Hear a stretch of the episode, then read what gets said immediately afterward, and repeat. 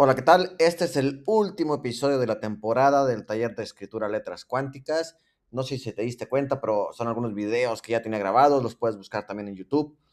Eh, pero si vas en el auto, siempre es más práctico escuchar el podcast. Entonces, probablemente haré muchos más videos, tenemos muchísimas cosas de que hablar, pero por lo pronto vamos a acabar con, con esta temporada de 10 episodios.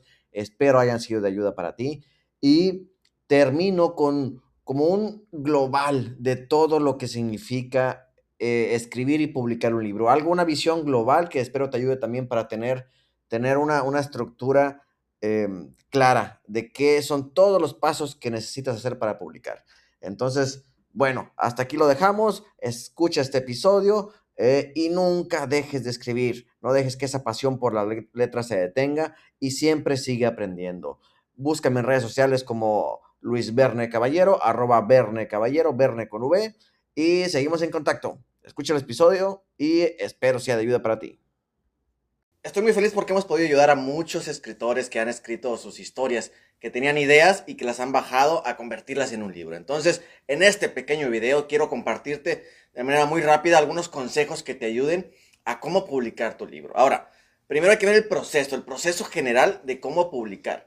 Eh, parte, parte importante. Uno, tienes que hacer una preparación, una planeación de cómo va tu historia, de qué vas a hablar, cómo se llaman los personajes, eh, qué es lo que quieres decir con la historia. Tienes que planearlo. Ahorita vamos a hablar un poquito más a fondo de eso, pero tienes que planearlo antes de escribir la primera línea.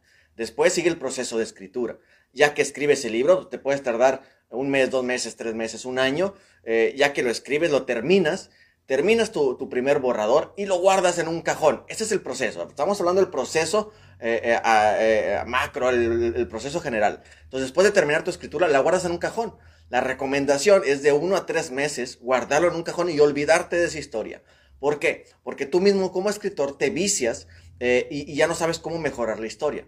Entonces, después de ese tiempo, vas a sacar esa historia y revisarla. Vas a poder cambiar todo lo que, lo que quieras, eh, corregir errores, eh, pero más que nada enfocarte en la estructura de, la historia, de lo, cómo lo cuentas, la mejor forma de contarlo, las palabras, el estilo.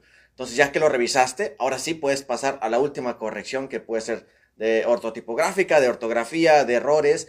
Puedes hacerla tú o puede hacerlo alguien. Y ya después te vas a publicar. Entonces, ahorita al final vamos a hablar del tema de publicar también. Pero ese es a grandes rasgos eh, cómo va el flujo general de la publicación, todos los pasos que tienes que seguir para llegar hasta publicar.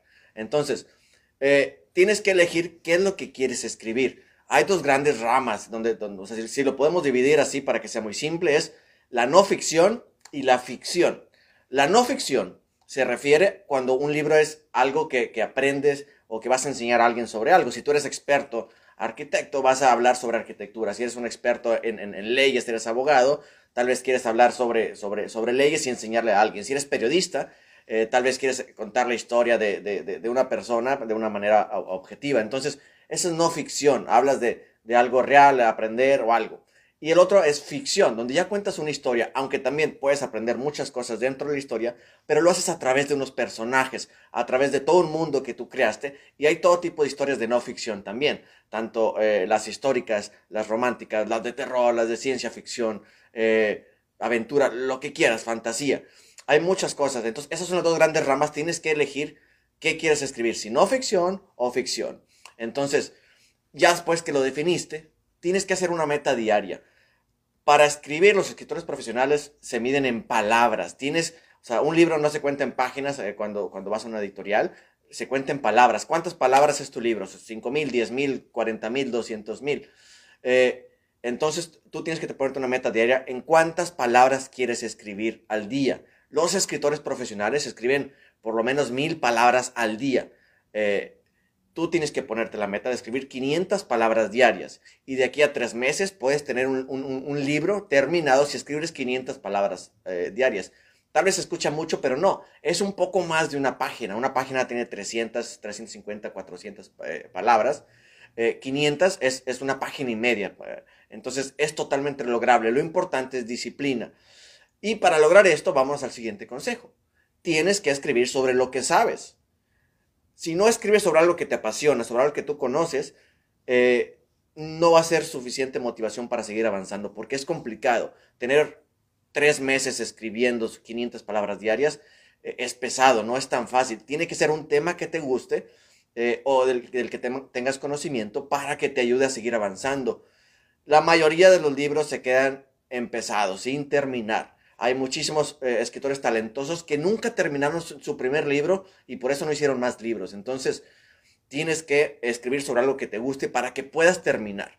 O algo que quieras aprender, eh, que te guste investigar y que te apasione. Entonces, un consejo que yo doy, más si eres joven, es que no escribas tu biografía. Muchas veces me ha tocado muchas personas que dicen, ah, yo quiero escribir, no, sé, 20 años, eh, un joven de 20 años, yo quiero escribir sobre la historia de mi vida y mis problemas.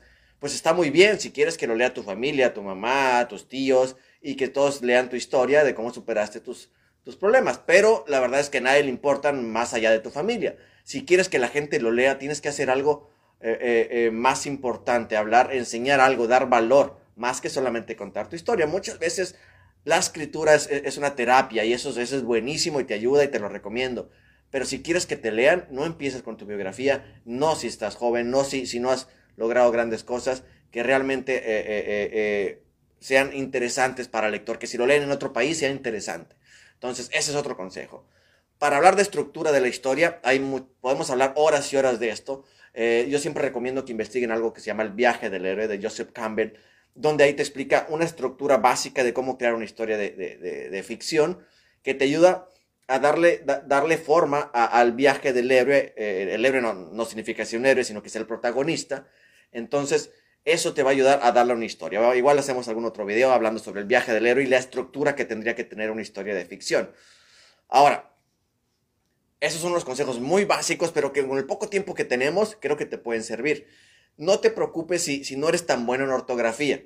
Si no te preocupes para que no te detenga a escribir. Pero al final de escribir tiene que estar un libro sin errores ortográficos. ¿Por qué? Porque eh, si no, la gente no, lo va a poder leer. Después de, leer dos páginas con cinco errores ortográficos, lo van a dejar ahí porque no, no, pueden terminar de leerlo un libro con errores. Entonces, no importa si tú no tienes eh, ese conocimiento todavía, eh, lo importante es que empieces a escribir, ya después igual buscarás a alguien. Todos tenemos un amigo que es bueno en ortografía y que nos puede ayudar a corregir nuestro libro. Lo importante es que no te detengas por el tema de ortografía. Entonces, ya terminando el libro, ya revisado, ¿cómo lo publico? Hay varias opciones de cómo publicarlo.